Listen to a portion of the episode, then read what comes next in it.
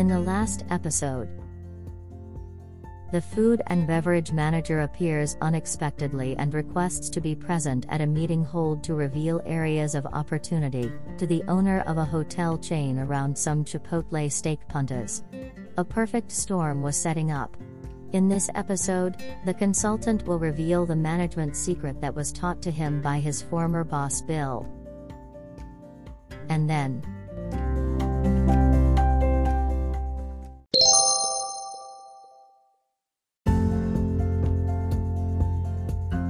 Juan, the owner, signaled with a gesture to the manager, Mario, who could sit down and immediately said, How do you see Mario, we're robbed in bars.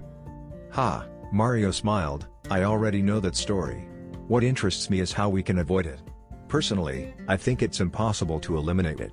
I would have to be with them 24 hours a day and that is out of question, he said. You're right, I said, that maybe it's impossible to eliminate it. But I know for sure that it can be discouraged and reduced to a minimum, I said again with certainty. I would like to know how, said Mario challenging. I honestly tell you that I don't think that you, without personal experience in my area, can be of any help to me, he said, and continuing with the bullfighting metaphor, he was probably thinking that he had nailed me the sword, or at least several flags, and I would bleed out mercilessly. The worst thing about this bullfighting metaphor is that I personally never liked bulls, but it certainly expresses what I was experiencing at that time and the meeting was more like a war than a business one. Rather than give you a magic solution, which I would never do to someone as experienced as you, I said trying to sound sincere, among other things because I was, I'm talking about something else. I mean mostly an attitude and I know that in other similar businesses the result I mentioned to you has been achieved. I propose that together we explore how to fix it and I would like to share with you how they have done it in other companies. Now, I continued, I'm not here to take your job. As I told you from day one, I am not and will never intend to be an expert in food and beverage management. If I were, I tell you also with great respect, I would have already put a hotel next to you and would have taken you out of business because with your knowledge and mine together, the result obtained can be unbeatable. And also, if you think you know more about management and productivity than I do, then you're in the wrong job because in consulting and in an honest way, you can earn more money than as a hotel food and beverage manager. I ended up with an expression similar to that of lawyers who, after a brilliant closing statement, say something like that, no more questions your honor. Mario's expression seemed to soften. His position was certainly more relaxed now that he knew that this meeting was not against him and that, obviously, I was not willing to allow an uncontrolled discussion in front of Juan, the owner. What had become clear was that my position was going to be firm, that he, Mario, had a lot to lose and that I already knew what to propose to him. What do you think if I share with you how to solve the issue of robbery in your bars and restaurants? I said with special emphasis on the word your to make it clear that those bad results were his responsibility, and tell me if it's worth give it a try or not. Of course, you'll always have the last word. I must admit that Juan was enjoying the scene because he perceived that his manager was getting a good dose of sensitization to change.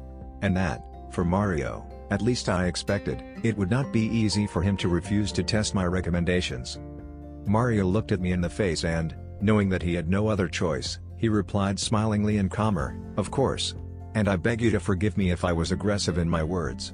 As you know, we're all now under a lot of pressure to produce results, and sometimes I lose control. But I ask you to forgive me, honestly. Tell me what we can do. The time had come to reveal the strategy that my former boss, Bill, had taught me years ago.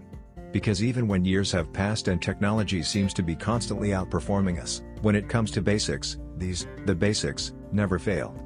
Now, I am aware that to explain in detail everything we agreed at that meeting, we would need much more time and resources than we have for this conversation, so I will limit myself to sharing the proposed changes or new strategies, in a general way. An expert in business management will certainly understand the changes that Mario and I wanted to implement. In any case, what I intend to share in these episodes is the experiences we are going through in any process of continuous improvement. As my former boss Bill would say, tactical must prevail over technical because, as he also said, improving a company is always 80% tactical and 20% technical. Great, said I, I'm glad we agreed. Look, the first thing we need to do is create an EIDS, that is, an estimated income definition system. That is, a mechanism that allows us to establish how much we should have theoretically sold each day of the week, of the month and of the year. With this data, we can now compare what we actually sold day by day and, if there are unjustifiable differences, take immediate action. What's more, we can do it as detailed as you want. For example, we can make a system that gives us the information by the hour of the day of the week of the season you want. But the problem you will find is that even identifying differences between the estimated and the real, it will be difficult for you to make decisions because of the short times of measurement. But it can be done if you consider it. After all, you're the expert. Mario looked at me restlessly and suddenly said, okay. But even if I detected differences between what should have been sold and what was actually sold, what decisions can I make? I can't spend a whole day in that area to see what happens. That's not a manager's job. No? Then what is the job of a manager? Be in his office and wait for a call when there's a problem? I don't think Mario, to start with, the manager's job is to spend most of the time in the process, in a targeted, selective way, depending on where the differences between the expected and the obtained are identified. That's the best way to manage manager's time. What I'm going to share with you will allow you to manage your time and give much better results. I assure you. Now there was interest, both in Mario and Juan. Before, there was only curiosity, which is not the same. So now that I knew I had their attention, I continued to explain the strategy. Here are the steps that I propose you to follow. 1. Perform a traffic pattern, in Spanish, measuring the pattern of customer traffic and I said it in English is because consultants, sometimes, tend to think that if we use English terminology, that make us sound as a more important person. 2.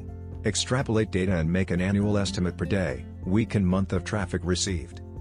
3. Obtain and calculate what we can expect as an average consumption per customer, considering days, week and month depending on the season, which determines the type of customer and their consumption. 4. Put all the data obtained together and calculate an estimated income. 5. Calculate the theoretical cost of sales, based on the formula of each product served and sold. And do it also in the reverse direction, that is, depending on consumption. Determine a theoretical sale and compare it with the real one. 6. We then have an estimate of the number of customers per hour we can expect, an average consumption per day, week, month and season that can be modified by adding inflationary values, for example, and a calculation of the estimated sales based on the variables set. Plus, let's have it all confirmed with random double-blindness tests, to make sure we're on the right track. I mean calculating income or consumption based on the formulas of each product. Mario, now, looked satisfied. At least, his face reflected surprise and satisfaction at the same time. Okay, very well, he said, although we will have to calculate the formulas for each product because I must admit that we do not have them. Otherwise, when do we start measuring traffic and consumption? Great. I didn't say it, but I thought it. And, as it seemed to me that the situation was under control, I went on talking, a little bit as a school teacher. You'll see. The important thing is to have a goal, an expectation. This is the secret my former boss Bill taught me. Never do anything without having, at least, an expectation of what must happen. Calculate that expectation anyway, Bill said over and over again. If it is not very accurate now it will be more accurate over time, but always seeks to have an expectation. If there is no plan, there is no management of any kind. The essence of a modern manager is to have a reasonable expectation of what to expect from work processes. Bill said that no matter how many studies and diplomas you have, you will never run your company well if you don't know and control the law of the four numbers. But that law is part of another story. As for Mario and Juan, it is wise to accept with humility when things go well. Good self-esteem means that you can share assertively and without bragging when the results achieved correspond to the effort applied. The project ended very well, giving the expected results and even more so, and it is fair to say that, as a good consultant I think I am. I only made proposals. The decisions, which are the ones that give the results, were made by others, Mario and Juan, and it is for them that I can tell this story today. The next story, which is also about hotels, is titled I bet you whatever you want that it can't be changed and when I remember it, it will be inevitable for me to regret again that I didn't accept the bet.